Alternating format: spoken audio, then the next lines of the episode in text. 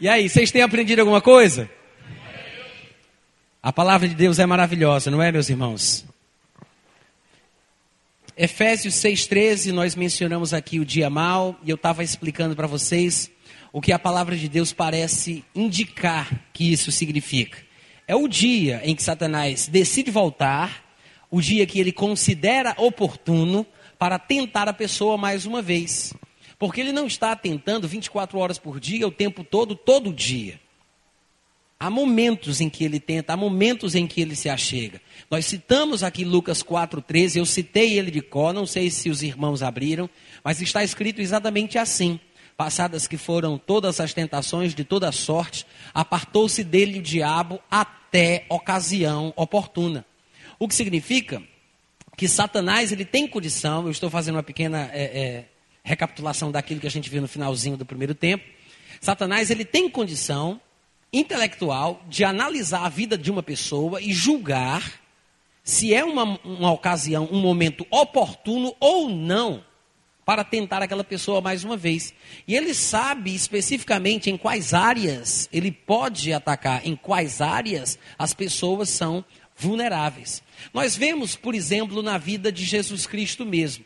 Se você vai olhar em Lucas, a gente acabou de citar aqui Lucas capítulo 4, versículo 13, mas você observa que em Mateus 4 e em Lucas 4 nós temos é, três indicações de tentações por parte de Satanás na vida de Jesus. Três momentos de tentação. Mas quando nós lemos uma passagem como essa, nós poderíamos pensar: Satanás ele foi tentado a sua vida toda. Você não vai embora sem falar comigo, não, viu, Lucas? assim, a gente poderia pensar: Satanás ele foi tentado a vida toda três vezes. Quem? Eu disse o quê? Satanás foi tentado. Eu disse isso? Não, mas não é Satanás que foi tentado.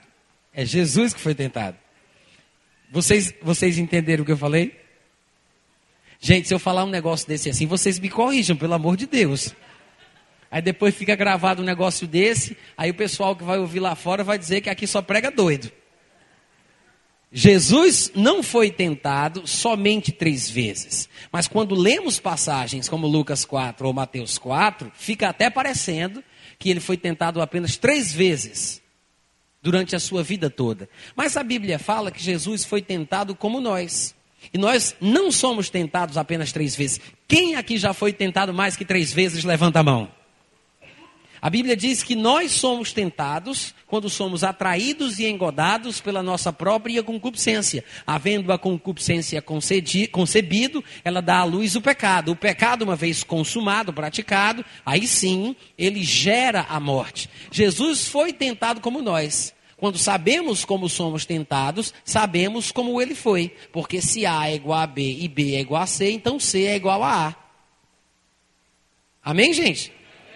Isso quer dizer o quê? Jesus era tentado a vida inteira, era tentado o tempo todo, em ocasiões que Satanás considerassem oportunas, como o texto de Lucas 4,13 sugere. Você poderia me perguntar assim, mas irmão Datan, será que isso é verdade? Será que ele foi tentado a vida toda como nós realmente? Irmãos, a Bíblia demonstra que sim. E você poderia dizer, mas não há mais passagens que mostrem ele sendo tentado? Há outras passagens que mostram ele sendo tentado também. Não há uma superabundância de textos falando sobre as tentações específicas pelas quais ele passou, até porque não seria necessário. Até no final do capítulo do livro do Evangelho de João, no capítulo 20, a Bíblia diz que muitos outros milagres e sinais e curas Jesus Cristo fez, mas também não foram escritos. Foram escritos apenas alguns para que nós creiamos que ele era o Filho de Deus. Ora, se a Bíblia não fala nem sobre todos os milagres que ele fez, por que vai falar sobre todas as tentações pelas quais ele passou? Amém, gente? Fala do que é básico para que tenhamos o um entendimento a respeito do assunto. Mas a Bíblia mostra que Jesus fora tentado como nós somos, em ocasiões que Satanás considerou oportuna. Nós temos um exemplo bem claro que dá para a gente poder desenvolver essa ideia na própria vida de Jesus, quando ele começa a falar para os seus discípulos que precisa ir para Jerusalém, padecer muitas coisas dos anciãos, sofrer, ser morto, ser sepultado e ressuscitar ao terceiro dia. Quando ele diz isso, lá em Mateus capítulo 16, do versículo 21 ao 23, A Bíblia fala que Pedro chama Jesus à parte e praticamente o repreende por tal declaração. E ele diz: Tem compaixão de ti, Senhor. Jamais tal coisa te acontecerá. Vocês lembram dessa passagem? O que foi que Jesus respondeu para Pedro? Aspas. Ele disse: Arreda, Satanás, porque tu és para mim pedra de tropeço, porque não cogitas nas coisas de Deus e sim nas coisas dos homens. O que foi que Jesus disse? Tu és para mim uma pedra de tropeço. Jesus estava ou não estava sendo tentado mais uma vez? Era ou não era uma tentação as palavras de Pedro para Jesus? Claro que era. Se não fossem, Jesus não teria dito: Satanás, sai fora. Se não fosse uma tentação, ele não precisava dizer isso. E, e, não só ele repreende e expulsa Satanás por causa do pensamento que Pedro ouviu e repetiu, como ele ainda diz: Tu és para mim uma pedra de tropeço. Jesus não disse: Tu és uma pedra de tropeço para os meus discípulos que estão ouvindo esse absurdo que você está falando agora. Ele não disse: Tu és uma pedra de tropeço para esse coitado e miserável de Pedro que está sendo usado por ti nesse momento. Ele disse: Tu és uma pedra de tropeço para mim. Jesus disse: É uma pedra de tropeço para mim. E ele ainda explica o porquê. Ele diz: Porque não cogitas nas coisas de Deus, e sim naquilo que é humano, que é natural. Cogitar é refletir, pensar de forma profunda, imaginar. Isso é cogitar. Então Jesus diz: se eu pensar de forma humana, se eu me deixar levar por sentimentos humanos, que eu também tenho, isso vai ser um laço para a minha vida, ou como ele coloca, uma pedra de tropeço. Por que Jesus fala desta forma a respeito desta situação? Porque ele se sentia particularmente tentado a não passar pela morte. Ele tinha vontade de fugir daquela ocasião.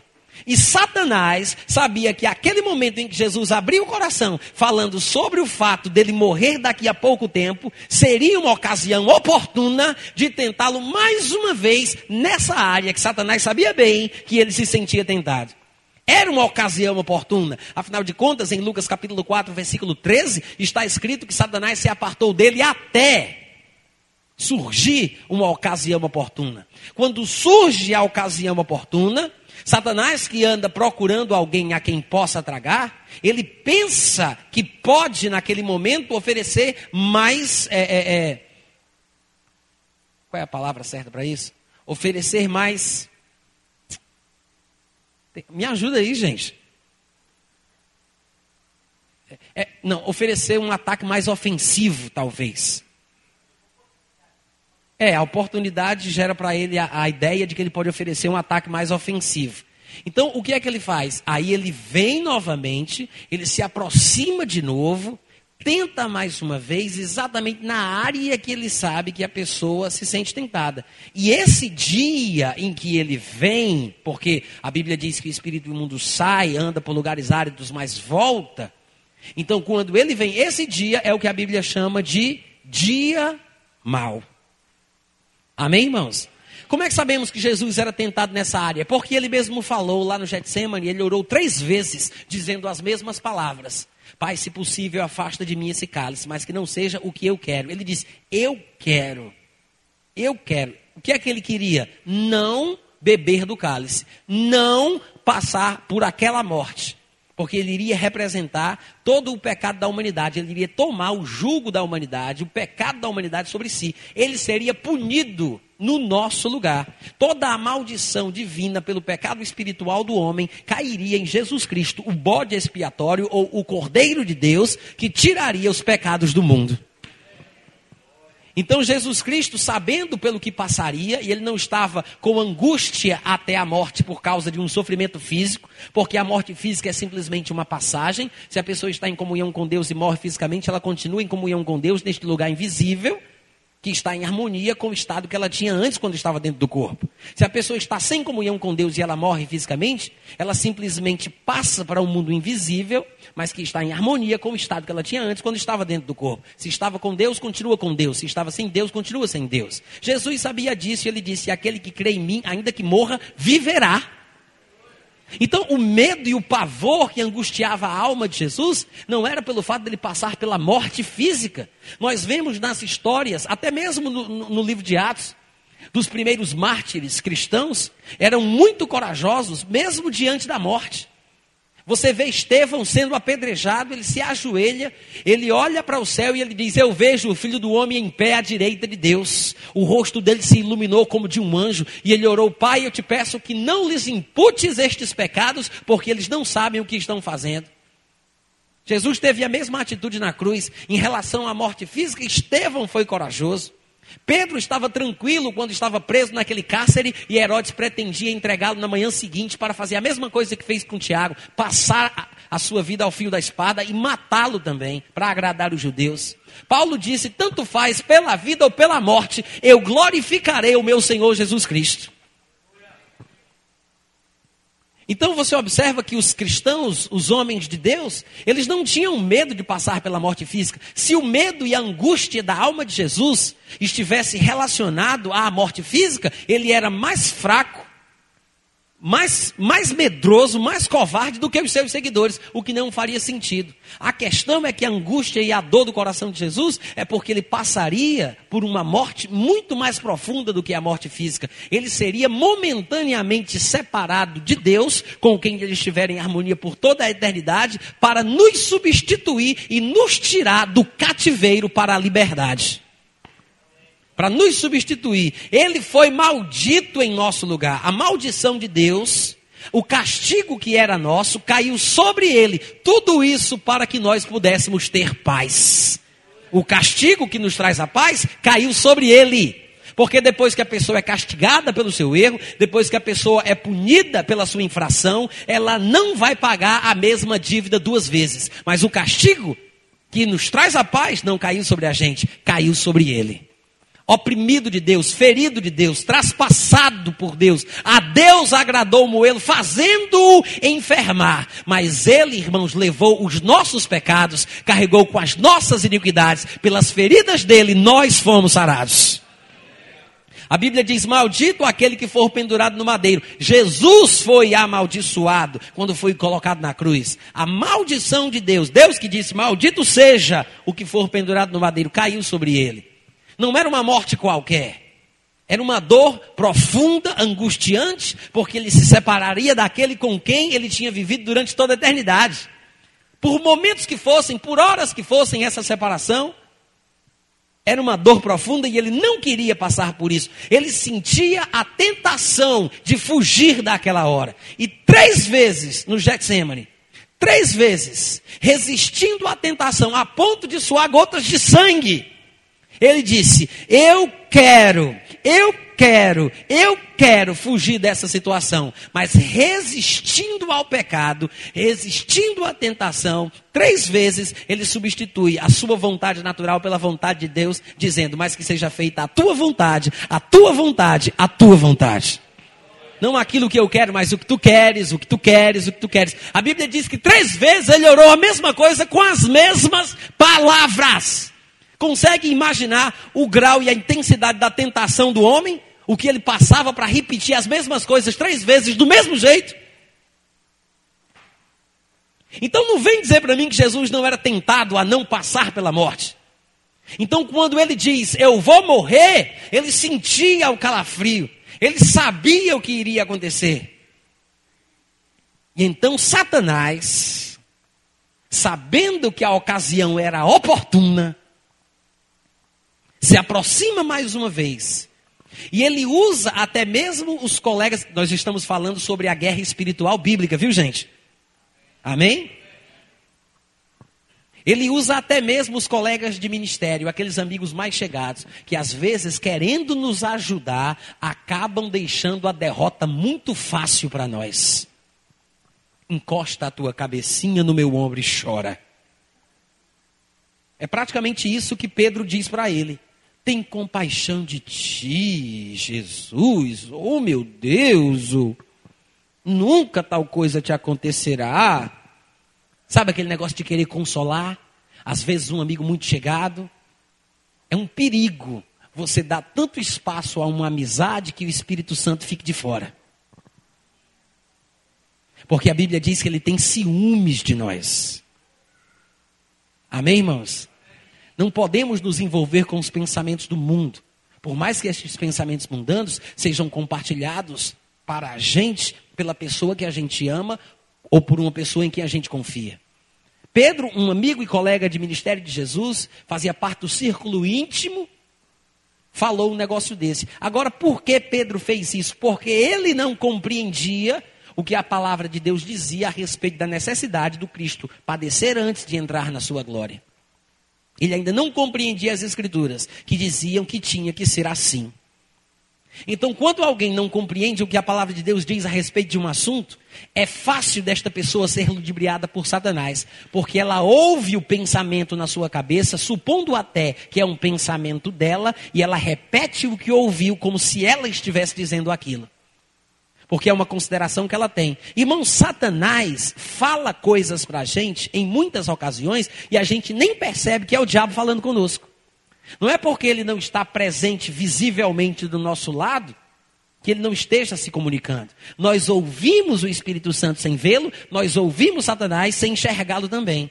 Agora nós temos que entender que Satanás, como não é besta, ele vai sugerir alguma coisa, sempre construindo a frase na primeira pessoa do singular. Eu detesto fulano de tal. Eu odeio fulano de tal eu não gosto de fulano de tal, eu vou fazer isso e aquilo. Porque quando ele traz um pensamento dele na primeira pessoa do singular, eu isso, eu aquilo, eu já começo a me sentir confortável pensando que é um pensamento meu. Se ele consegue fazer com que eu pense que um pensamento dele é meu, ele já tem meio caminho andado. Vocês entendem o que eu estou falando? É uma espécie de psicologia inversa. Se eu disser para você, não pense num Fusca vermelho com bolinhas brancas. Eu disse não pense, mas você pensa na hora que eu falo. Da mesma forma, Satanás, ele usa mecanismos através das coisas que ele sugere para que eu pense que o meu pensamento é meu. Mas na verdade é ele sugerindo. É por isso que a Bíblia é tão cuidadosa a respeito dos pensamentos que a gente guarda em nossa cabeça. E ela traz uma lista do que é uma lista do que é bom a gente pensar e do que a gente não deve pensar. O que for puro, verdadeiro, amável, de boa fama, se ouvir algum louvor, ele diz: "Pensa nisso". Ele diz: "Mas pensai nas coisas que são do alto, onde Cristo vive". Então, irmãos, nós temos que ter cuidado porque Satanás está ao redor, procurando alguém a quem possa. Numa ocasião oportuna, ele vai se achegar de novo, e este dia não vai ser fácil, vai ser um dia ruim, que a Bíblia chama de dia mau. E é nesse dia que a guerra bíblica acontece. É nesse dia que você tem que resistir a Satanás. É no dia mau que se resiste. É quando ele ataca, é quando a pressão vem, é quando você se sente tentado. Até Jesus tinha vontade de fazer o que não devia. Até Jesus, como nós já mencionamos aqui pelas palavras que nós citamos, mas ele próprio o diz em João capítulo 6, versículo 38. Ele declara: Porque eu desci do céu não para fazer a minha própria vontade, e sim a vontade daquele que me enviou. Jesus diz: Eu tenho uma vontade própria de homem que eu adquiri após ter descido do céu, que não deve ser feita. Desci não para fazer a minha própria vontade, mas a de Deus. Ele, ele faz uma, uma contrastação entre a vontade dele e a de Deus. Ele mostra que são duas vontades diferentes. Ele diz: Eu não posso fazer a minha própria vontade, porque se fizer a minha, não farei a de Deus mas não farei a minha para que a de Deus prevaleça. Porque se a vontade própria dele fosse a vontade de Deus também, ao fazer a própria vontade, ele estaria fazendo a vontade de Deus. Mas veja que Jesus não é um sumo sacerdote que não possa compadecer-se das nossas fraquezas, pelo contrário, ele é um que, como nós, ô oh glória, como nós, em tudo ele foi tentado. É bom saber que Jesus foi tentado como nós. Afinal de contas, irmãos, ele não se fez homem por outra razão, porque ele não socorre a anjos, ele socorre a descendência de Abraão. Por isso ele se tornou participante da carne e do sangue, para que em todas as coisas fosse semelhante aos irmãos. E tanto o que santifica, que é Jesus, como nós os que somos santificados, a Bíblia diz, vem de um só. E é por causa disso que ele não se envergonha de nos chamar de irmãos. Se ele não tem vergonha de me chamar de irmão, eu não vou ter vergonha de dizer que sou irmão dele. Amém, irmãos? O nosso irmão mais velho, que nos ajuda, que nos protege, que nos salvou da condenação, que tomou o nosso lugar, assumiu a responsabilidade da nossa culpa, pagou a nossa pena e nos tirou do cativeiro. Ô oh, glória! É para isso que o irmão mais velho serve. Amém? Diga, eu sou filho de Deus e eu vou resistir. Eu vou resistir firme na fé. Amém, irmãos? Eu me lembro de Hebreus capítulo 12, versículo 4, quando o autor da epístola diz: Ora, na vossa luta contra o pecado, ainda não tendes resistido até o sangue. E parece ser uma alusão àquilo que Jesus Cristo experimentou como nosso exemplo, o nosso precursor, o ícone da humanidade restaurada o Filho de Deus, o primeiro Filho de Deus gerado dos mortos, o primogênito dentre os mortos, ou o primogênito dos reis da terra. Porque Jesus, quando estava sendo tentado, ali no Getsemane, resistindo ao diabo firme na fé, para não ceder à tentação de fugir daquela hora, a Bíblia diz em Lucas 22, 44, que ele, estando em agonia, orava mais intensamente. E aconteceu que o seu suor se tornou com gotas, se tornou em gotas de sangue caindo sobre a terra. Ele estava resistindo à tentação, resistindo ao pecado, exatamente como o autor de Hebreus fala em Hebreus capítulo 12, versículo 4, na nossa luta contra o pecado. Ainda não tendes resistido até o sangue. Na luta contra o pecado, pecado e Satanás em muitas ocasiões são termos sinônimos. Ele diz: na vossa luta contra, contra o pecado, ainda não tendes resistido até o sangue. Eu quero que você observe mais uma vez que ele associa a ideia da luta à resistência. Ele diz: na luta contra o pecado ainda não tendes resistido. Então, pelo que me parece, segundo o que nós estamos vendo até aqui, e nós vamos daqui a pouco mergulhar um pouco mais é, profundamente em, em Efésios capítulo 6, que é o texto áureo da suposta guerra e batalha espiritual do Novo Testamento. E você vai perceber que essa questão da luta contra o diabo não é outra coisa senão a mesma resistência bíblica que nós já conhecemos dos versículos 5 e 8 de 1 Pedro 5, do versículo 8 e 9 de 1 Pedro 5, do versículo 7 de, Tiago capítulo 4. Esses outros textos que nós temos lido que falam a respeito da resistência. Qual é a luta do crente, meu irmão? Qual é a guerra que o crente trava contra Satanás? É a luta da resistência da fé. Por quê? Porque não somos nós que saímos atrás dele para guerrear. Não somos nós que deveríamos acordar de madrugada buscando estratégia para tentar vencê-lo, para cair em cima do diabo, para sair fazendo xixi nas entradas da cidade, para ficar jogando óleo em cima dos telhados das casas de macumba. Não somos nós que estamos preocupados dando murros no ar. Como se isso fosse fazer com que Satanás pudesse ser expulso do Rio Grande do Sul e subisse lá para o Ceará. Não, meus irmãos. A luta bíblica, a guerra bíblica é a da resistência. E acontece quando ele vem contra nós. Porque quando ele vier, a Bíblia diz que eu tenho autoridade para pisar serpente e escorpião e nada me causar dano algum. Eu posso não dar lugar ao diabo. Ele pode até andar ao redor procurando alguém a quem possa tragar, mas a ele eu vou resistir firme na fé, porque eu sei que se eu me sujeito a Deus e resisto ao diabo, ele fugirá de mim. Todo dia mal pode ser vencido pela fé todo dia mal, durante toda a nossa vida cristã, pode ser vencido pela fé. E é isso que a palavra de Deus ensina, irmãos. Que nós, na nossa luta, precisamos resistir, se precisa, até o sangue. Mas é isso, resistir não é se debater.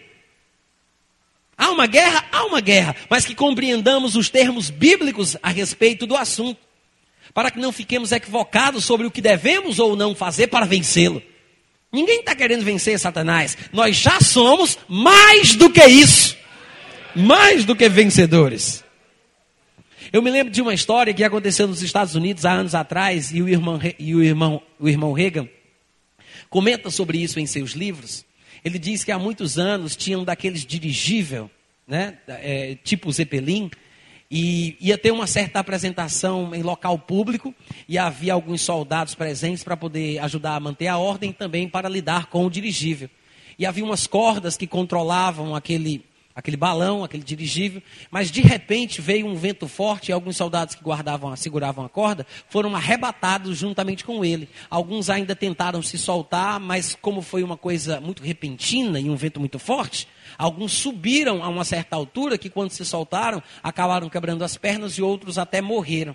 E foi uma coisa triste porque subiu muita gente e muitos caíram. Mas um soldado continuou subindo com ele e continuava grudado naquela corda. E todo mundo na expectativa horrível de que ele iria cair a qualquer momento, e pessoas desmaiando, e todo mundo assistindo é, é, é, em prantos e com muito pavor, porque iriam, estavam prevendo a queda dele, estava claro que ele iria cair a qualquer momento, porque ele não conseguiria se segurar lá em cima por muito tempo. E todos esperaram que ele caísse, esperaram que ele caísse, esperaram que ele caísse, e ele não caiu. Finalmente o dirigível desceu, conseguiram recuperá-lo, e resgataram o rapaz e foram perguntar para ele: Puxa, muita gente caiu de lugar muito mais baixo, alguns soldados caíram muito antes de você e você conseguiu ficar firme lá em cima, agarrado a essa corda durante tanto tempo. E todos esperávamos que você caísse, que fosse uma tragédia, mas você se manteve firme até o fim. Qual foi o segredo? O que é que você fez? Da onde você tirou tanta força?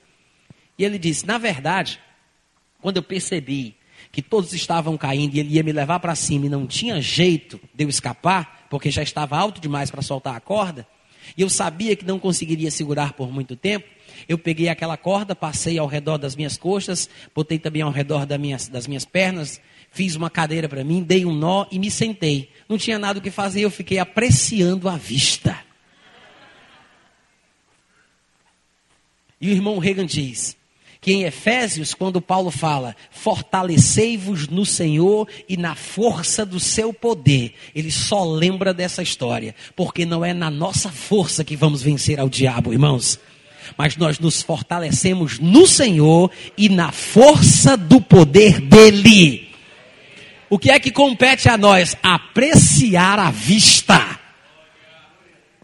É Deus quem nos fortalece, é a Sua palavra que nos mantém. Se você abre comigo, por exemplo, em Efésios capítulo 6, não, não, eu não vou falar de Efésios agora. Eu já ia lendo porque eu fui citar esse texto, mas eu queria ler algo para vocês é, que eu já tinha separado há muitos anos atrás, quando eu ensinei a primeira vez sobre essa questão de guerra espiritual.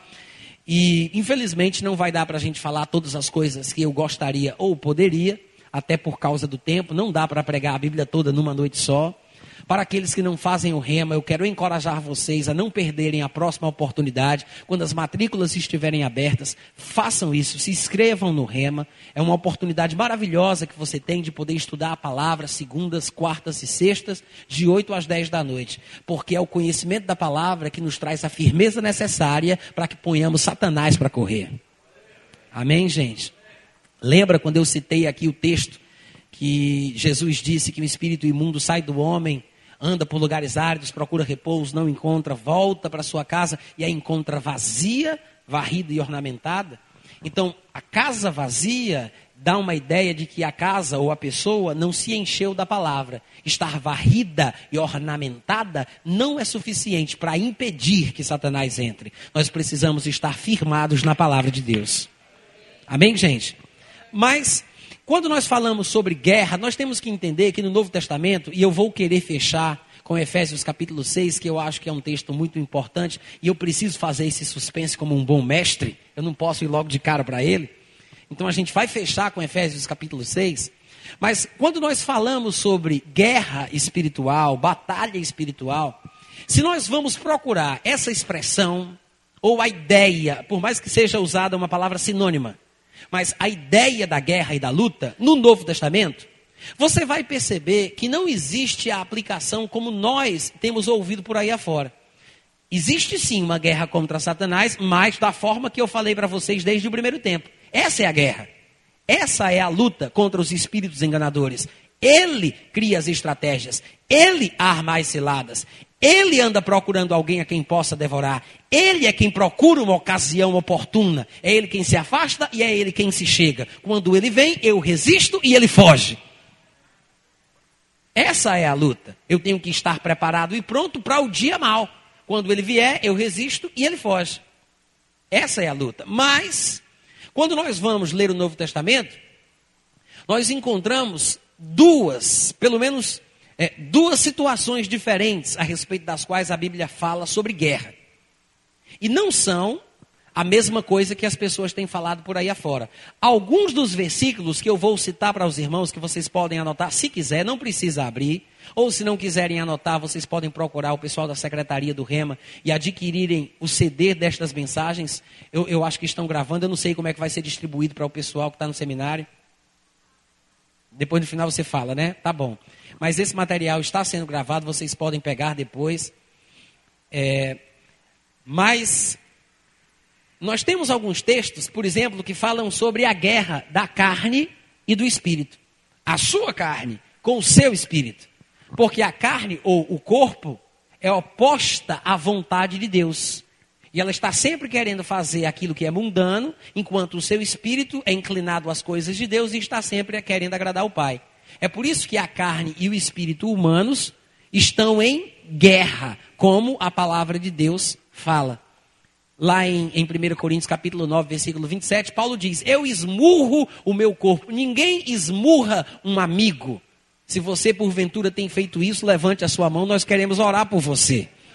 Porque normalmente toda pessoa sã esmurra o inimigo. Diga assim.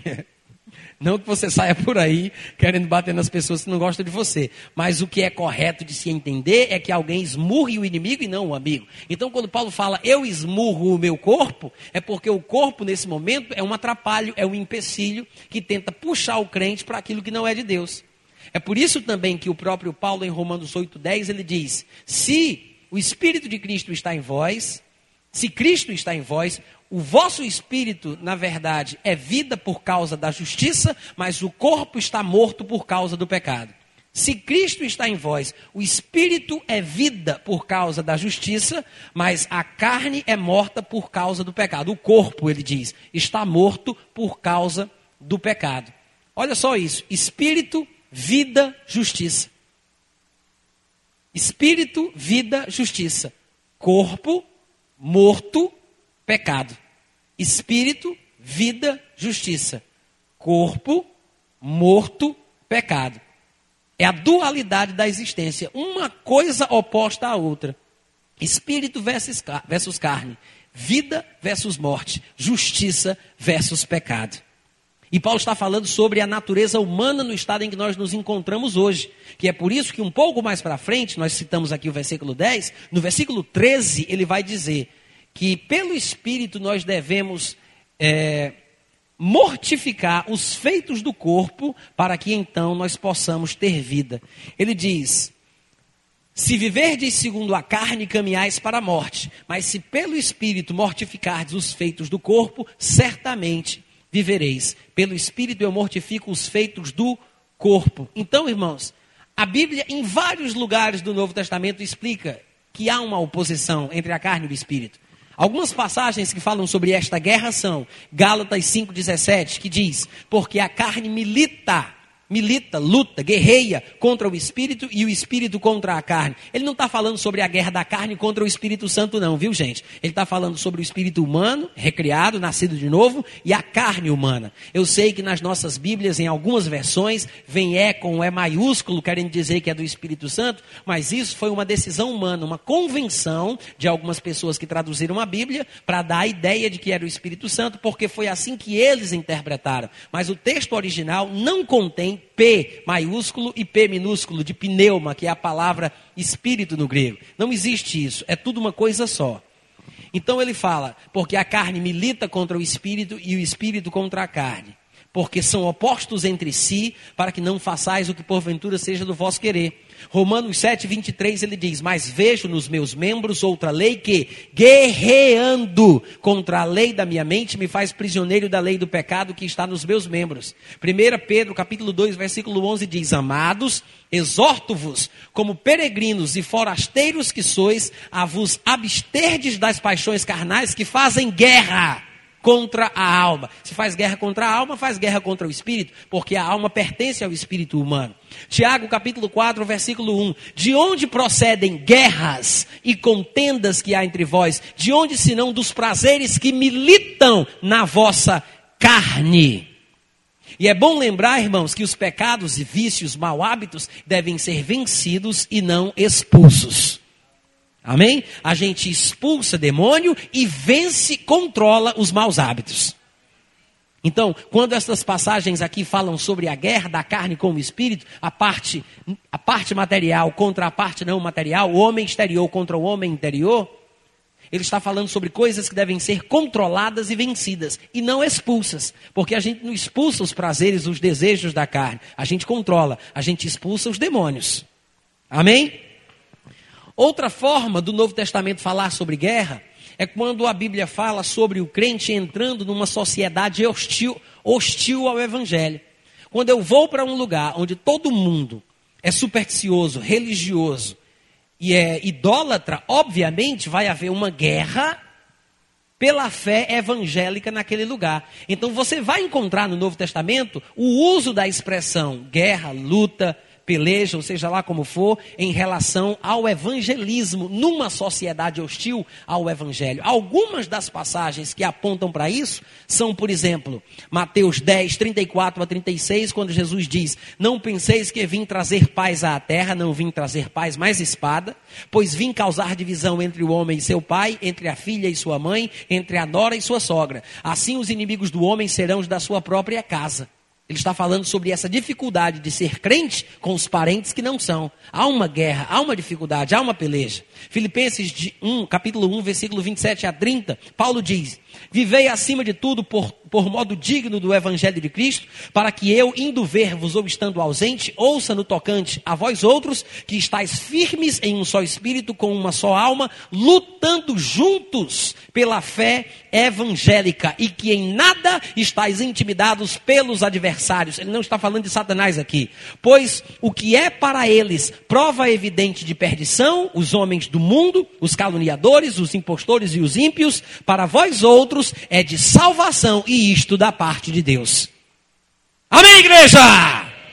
Então, este lutar junto aqui pela fé evangélica é a luta da pregação da palavra. É enfrentar o mundo hostil ao evangelho. É ser crente numa sociedade mundana. É essa a guerra a respeito da qual ele está falando nesses textos.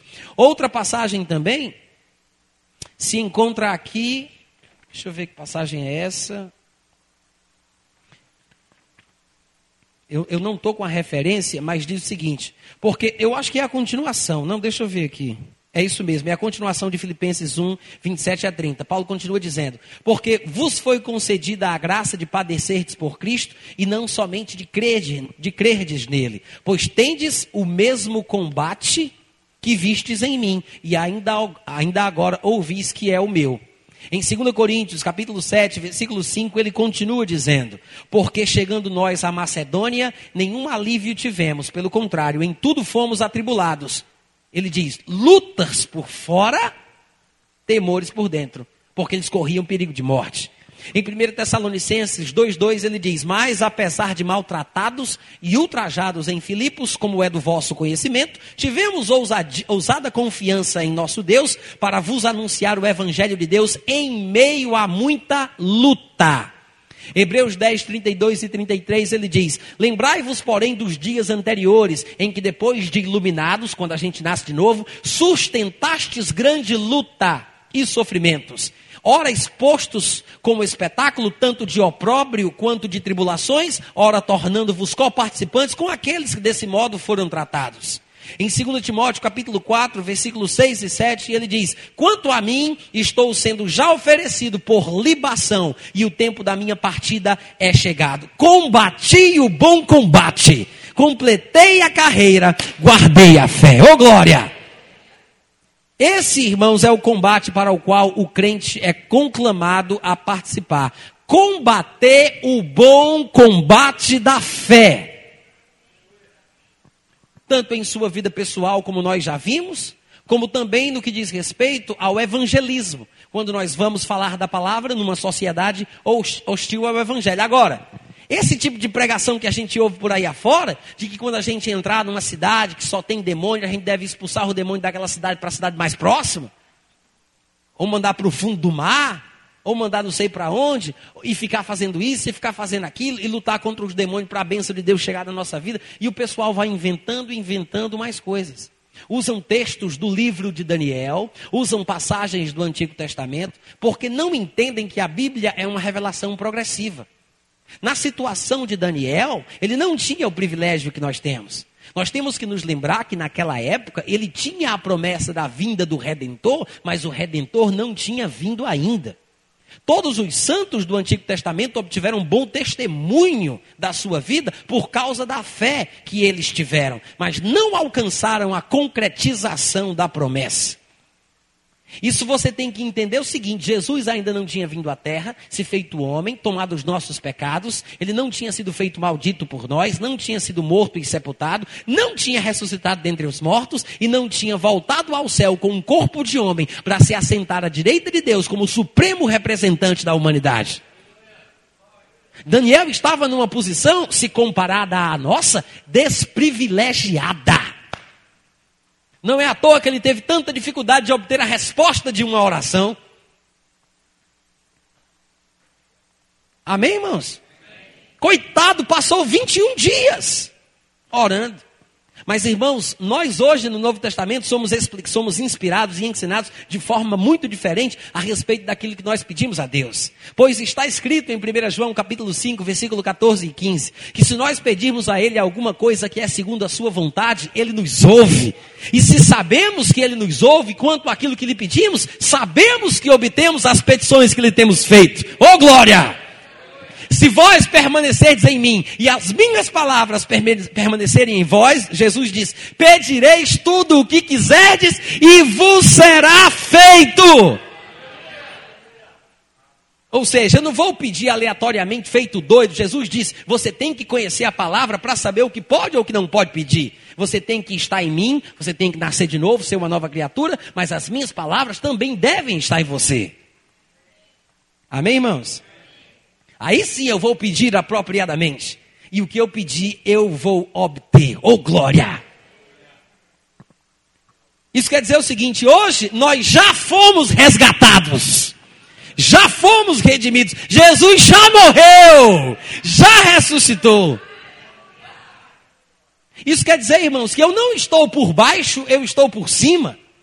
A Bíblia fala que hoje, com Jesus Cristo assentado à direita de Deus como meu representante, eu é quem estou lá. E é por isso que Paulo, tendo esta revelação, ele disse: Irmãos, nós estamos assentados à direita de Deus, com Cristo nas regiões celestiais. Nós ressuscitamos com Cristo. Nós nos assentamos à direita de Deus. Se nós, ao olharmos para Satanás, sem nosso contato com o diabo, nós não estivermos olhando para baixo, nós não estamos alto o suficiente ainda. Suba para as regiões celestiais, onde é o seu devido lugar. Quer mandar recado para ele? Escreve debaixo da sola do sapato, deixa que ele leia. Amém, irmãos? Em toda luta de imobilização, por exemplo, a posição da pessoa conta no resultado final. Quem está por cima tem mais chance de obter a vitória, porque é uma posição privilegiada. Quem está por baixo, muito provavelmente vai perder. Irmãos, Daniel não estava na posição que nós estamos, mas hoje nós estamos no céu dos céus, espiritualmente falando, assentados à direita da majestade nas alturas. Essa é a nossa posição, por cima acima de todo principado, de toda potestade, de todo nome que se nomeia, de qualquer coisa, tanto do presente como do porvir. Amém? Essa é a nossa posição. E se você vai ler na Bíblia, e eu sei que a hora está avançando, mas eu acho que eu ainda devo ter uns 20, 30 minutos para completar uma hora nesse segundo período, e eu queria falar de mais algumas coisas, não vou poder me deter como gostaria, mas eu vou pelo menos citar para que vocês tenham uma referência e saibam para que caminho devem seguir. Quando nós lemos o Novo Testamento, e nós vemos o, o, o testemunho dos discípulos, dos crentes daquela época, dos ministros, dos apóstolos de então, nós não vemos eles fazendo as coisas que o povo de hoje em dia faz. Estamos falando especificamente sobre essa história de guerra espiritual. Observe as entradas de Paulo nas cidades pelas quais ele passava. Veja em quantas situações ele amarrou o príncipe daquela cidade. Veja quantas vezes os crentes se reuniram para quebrar os tronos locais, para destronizar Satanás dos lugares. Alguém poderia dizer, mas irmão Natan, você não acredita que exista um certo paralelo no mundo espiritual com o mundo físico e de que governantes e pessoas de influência estejam sendo influenciadas por Satanás? Creio piamente. Eu creio nisso, e é exatamente por isso que eu acredito que a Bíblia diz que nós devemos orar pelas autoridades, pelas pessoas investidas de autoridade, para que nós possamos ter uma vida tranquila. Porque nós não estamos lutando contra homens, contra carne e sangue mas contra os espíritos do mal que querem destruir a nossa vida. Então nós oramos por estas pessoas para que possamos ter uma vida tranquila. Porque numa sociedade onde existe todo tipo de desordem e caos generalizado, onde há guerra civil, não dá para se viver bem e nem dá para se propagar o evangelho. E é por isso que a Bíblia diz: ore pelas autoridades que podem estabelecer a paz social e paz civil para que tenhamos uma vida tranquila e sossegada, porque é da vontade de Deus que todos os homens sejam salvos. Mas como eu vou falar numa sociedade perturbada pela guerra? É por isso que Jesus disse: rogai ao Senhor da seara, para que ele envie trabalhadores. Essa é a oração que o crente deve fazer a respeito das pessoas que estão no mundo. Até quando eu for expulsar demônios, eu tenho que ter cuidado e responsabilidade, como eu já mencionei aqui logo de cara quando a gente começou falando sobre o assunto. Amém, irmãos? Mas observe os textos da Bíblia. Procure em Jerusalém, procure em Damasco, procure nas cidades onde Paulo passava. Veja em Atenas, veja em Éfeso. Em qual dos lugares Paulo saiu quebrando o espírito de feitiçaria, os demônios que controlavam o lugar, os espíritos de idolatria. Em nenhum lugar, nas situações mais constrangedoras, você vê Paulo fazendo isso. Nem no lance da Diana dos Efésios, nem em Atenas, a capital cultural do mundo antigo, quando ele encontrou uma cidade tomada, possuída pela idolatria, a ponto de o seu espírito se revoltar em face à idolatria predominante na cidade. Pelo contrário, o que foi que Paulo fez em Atenas? No lugar onde ele mais viu idolatria, segundo o registro bíblico, que é Atos 17, Atenas, a capital cultural do mundo antigo, em vez dele orar mais, ele falou mais. Foi em Atenas que ele foi chamado de tagarela. Por quê? Porque aprove a Deus salvar aqueles que creem pela loucura da pregação. Não é pela loucura da oração. A oração tem o seu lado tem a sua importância, mas como é que se ora pelo povo que não é convertido, pedindo a Deus que envie oportunidades para eles, que envie trabalhadores para a sua seara, que eles encontrem crentes que possam testemunhar do Evangelho, porque agradou a Deus salvar o mundo não pela loucura da oração, mas pela loucura da pregação. Que é o que está escrito em 1 Coríntios capítulo 1, versículo 21. Então, gente, o que acontece é o seguinte: você pode olhar Atos capítulo 6, versículo 7 em Jerusalém, a Bíblia diz que crescia a palavra de Deus, e em Jerusalém se multiplicava o número dos discípulos, e também muitíssimos sacerdotes obedeciam à fé. Como é que teve esse avivamento lá? Porque o povo expulsou os demônios, fez guerra espiritual? Não, porque a palavra de Deus crescia. Da mesma forma, você vai ver o testemunho bíblico e coerente do que se deve fazer numa cidade para que a palavra se estabeleça. Atos capítulo 9, 20 e 22, e também do versículo 27 ao 29, falando de Damasco e dos gregos. Atos capítulo 16, versículos 4 e 5, fala de cidades. Atos capítulo 17, do versículo 16 ao 18 e os versículos 22 e 23 fala sobre a situação de Atenas. Atos capítulo 19, versículo 1, do 8 ao 10 e o versículo 20 fala sobre o episódio de Éfeso.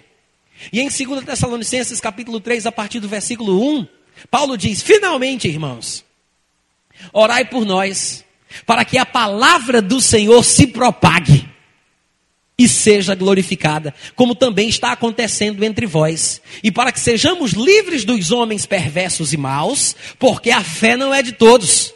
Todavia o Senhor é fiel, ele vos confirmará e guardará do maligno. Ô oh, glória! Olha que coisa linda! Isso aqui sim é uma ortodoxia a respeito da guerra espiritual. Isso aqui é o que deve ser abraçado como regra de fé. Isso é o que é correto. É orarmos para que a palavra cresça, para que a palavra se propague, para que os homens que foram encarregados por Deus, homens e mulheres que foram encarregados por Deus de ministrar a palavra, possam cada vez mais falar e serem livres dos homens maus e perversos, porque sabemos que a fé não é de todos, mas Deus é fiel porque ele nos confirmará e nos guardará do maligno. Por que, que ele não diz luta, guerreia, vai fundo, pega um avião, joga óleo ungido lá de cima? Hein? Alô? Faça xixi! Para ela que chegou agora não vai entender nada. Depois ele te explica, tá?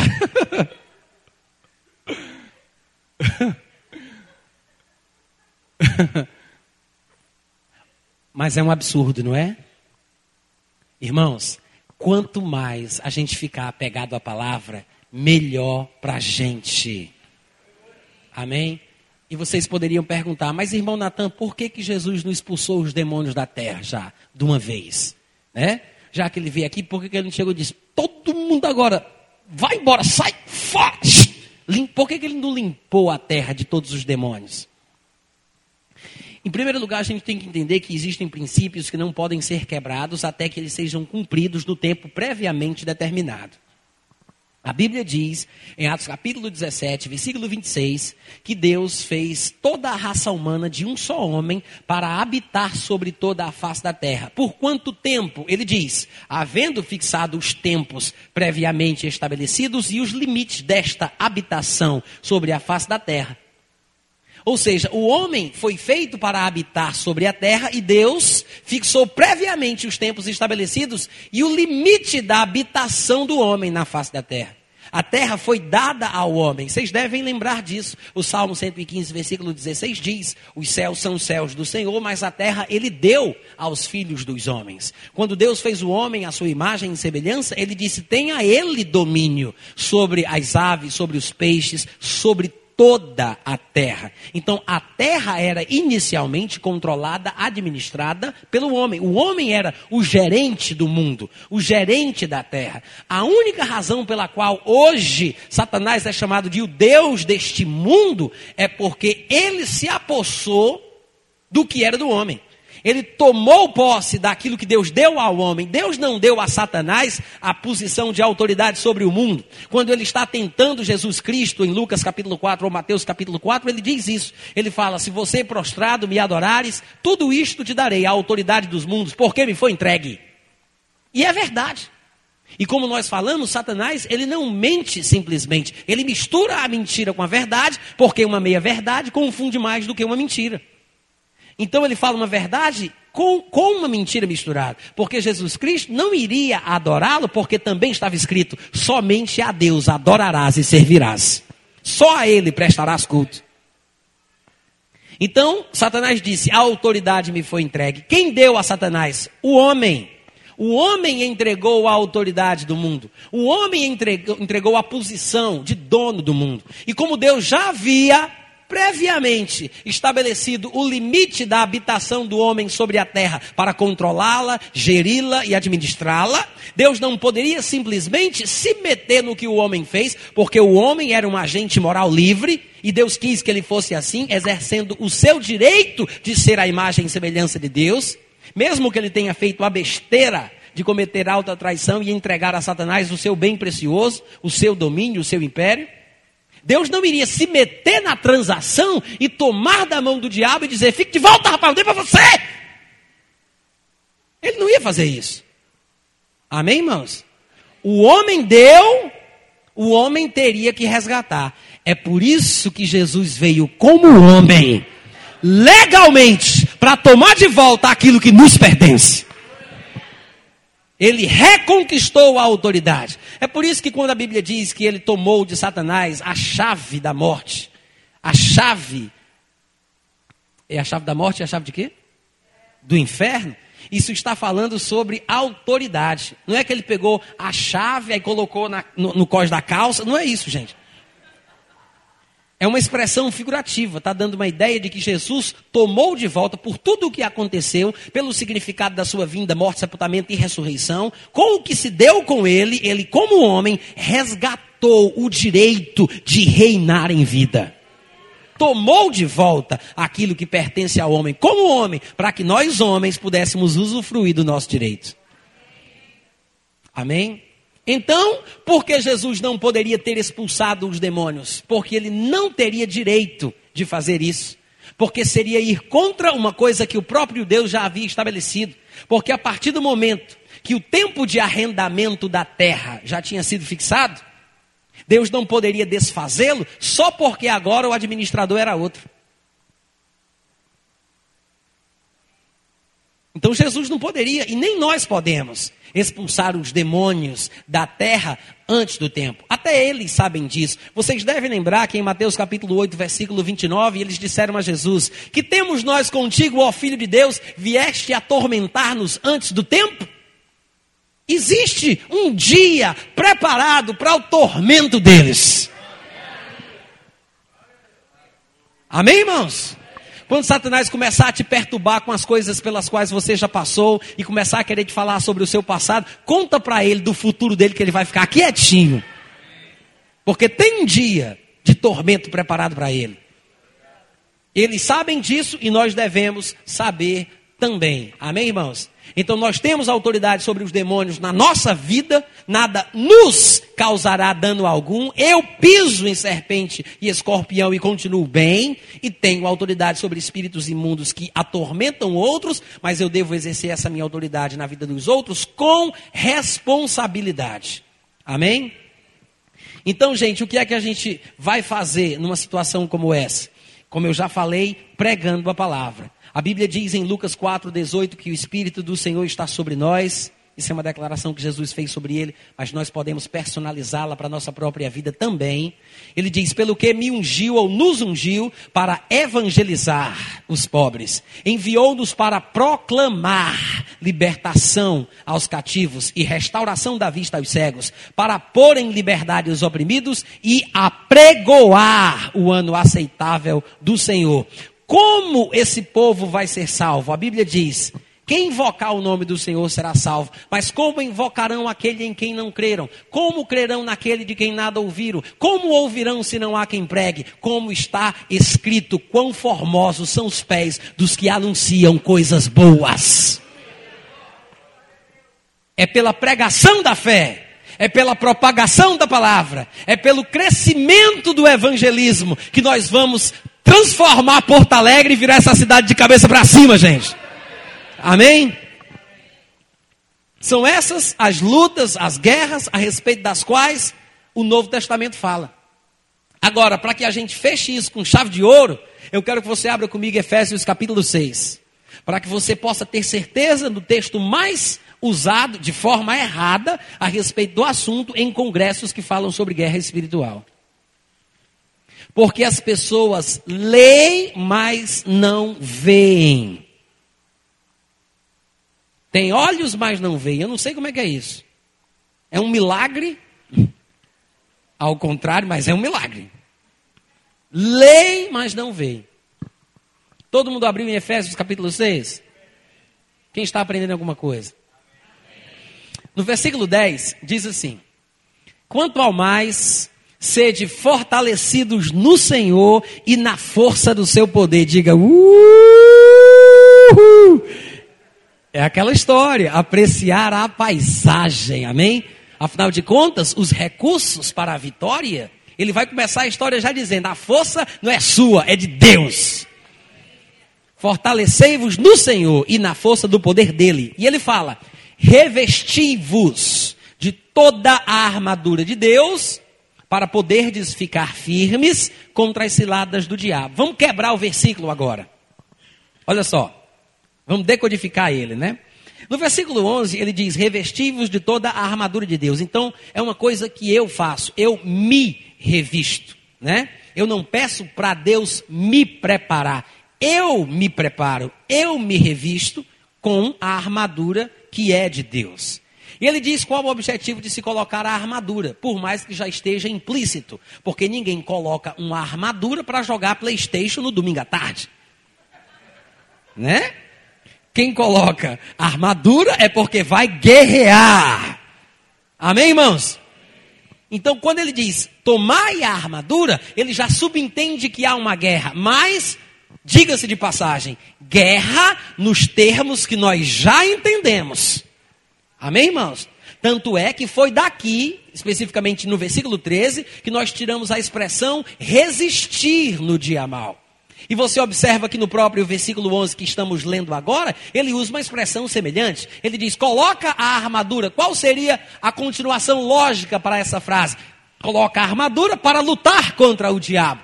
Só que em vez de usar a expressão lutar contra o diabo neste momento, ele diz: coloca a armadura para poderdes ficar firmes. Que é um sinônimo de para que possam resistir. Ficar firme é a mesma coisa de resistir.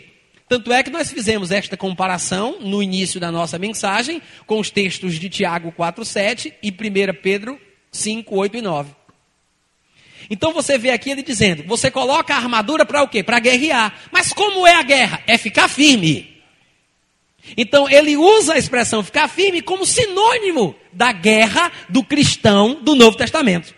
Então diga: a minha guerra com a armadura de Deus é ficar, não é sair. Diga isso, não é sair, não é procurar, não é me debater. A minha guerra é ficar firme. E ele diz: para, para poderdes ficar firmes contra as ciladas de quem? Quem é que tem que se preocupar em montar estratégia para conseguir criar uma cilada? É ele e não a gente. Não sou eu que tenho que ficar preocupado, quatro horas da manhã, buscando a Deus em jejum uma estratégia para conseguir vencer Satanás numa área da minha vida.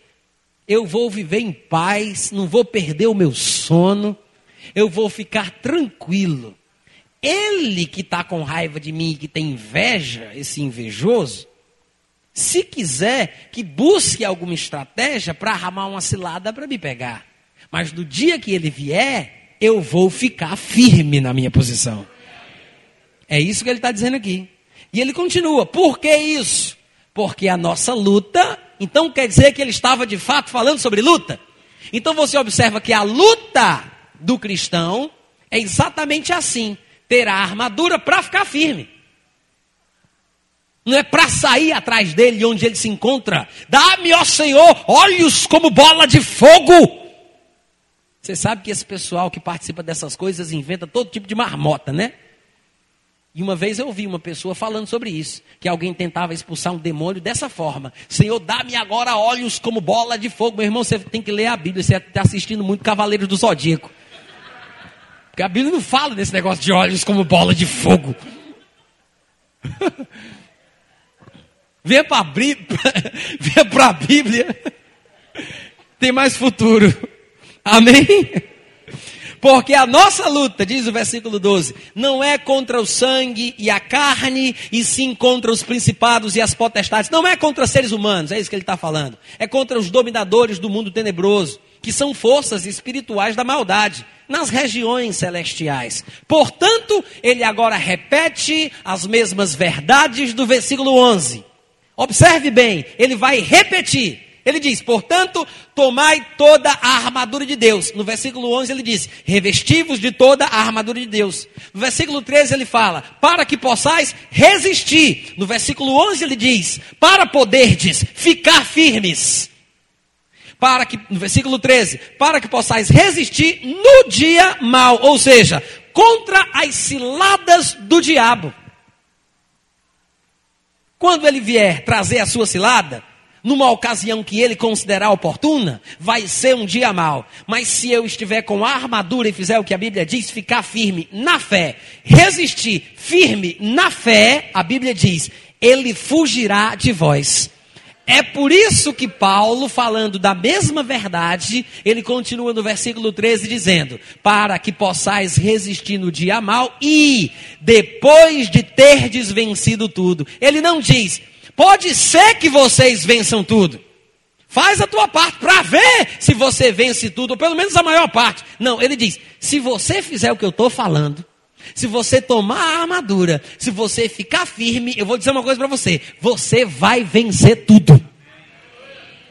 Ele diz: tome a armadura, resista firme no dia mal, porque depois de você vencer tudo, você vai permanecer inabalável. Tomai toda a armadura de Deus para que possais resistir no dia mal e depois de ter desvencido tudo, permanecer inabaláveis. Irmãos, Paulo está falando sobre permanecer inabalável. Ele não está falando sobre tentar ser inabalável conquistar uma posição inabalável, obter a invulnerabilidade. Ele não está falando sobre isso. Ele está dizendo: se você continuar do mesmo jeito de sempre, se você ficar firme, preparado com a armadura, no dia mal, você resiste e ele foge. Depois de você vencer tudo do dia mal, você continua do jeito que estava. Você permanece, você continua inabalável. Nós somos inabaláveis antes do ataque, somos inabaláveis durante o ataque, nós somos inabaláveis depois de ter vencido tudo. Nós permanecemos inabaláveis. Diga eu sou. Permanentemente. Permanentemente. Inabalável. Uh, glória! E ele conclui dizendo: Estai, pois, firmes. Ele repete, ele repete a mesma coisa. Versículo 11 ele diz: Ficai firmes. E fala que é uma luta. No versículo 13 ele diz: Resista. E depois no versículo 14 ele diz: Estai, pois, firmes. Está firme, ficar firme, resistir. Essa é a luta de Efésios capítulo 6, irmãos. Essa é a luta do cristão. Ficar firme contra as ciladas do diabo no dia mal, ou seja, quando ele vier, numa ocasião que ele considere oportuna, não é 24 horas por dia o tempo todo, e eu vou lutar. Como? Ficando firme, resistindo. Porque depois que eu fizer isso, eu vou vencer tudo e eu vou permanecer, continuar inabalável. Alguém poderia dizer, mas irmão Natan, tudo isso que você disse é muito bonito, mas a gente tem que lembrar que tem muito demônio por aí afora. Tem demônio demais, eu sei disso, mas eu quero lembrar para os irmãos que tem mais do nosso lado do que do lado deles. É uma crença evangélica comum que dos anjos que viraram demônios foram apenas um terço. Um terço das estrelas de Deus caíram com o grande dragão. E todo mundo acredita, é uma crença evangélica comum, que isso fala sobre Satanás e os seus anjos, como Jesus disse que o lago de fogo foi preparado para Satanás, para o diabo e os seus anjos. Então, se é um terço de anjo que virou demônio, espíritos do mal, esses principais e potestades das trevas, isso quer dizer, irmãos, que nós temos o dobro de, de nós temos o dobro de anjo do nosso lado em relação ao tanto de demônio. Se caiu um terço, ficaram dois terços. É dois anjos para cada demônio. E não tem por que a gente ter medo. Porque um anjo segura e o outro bate. Uh, glória! Fica em pé em nome de Jesus. Oh, glória, aleluia! Diga eu sou mais que vencedor.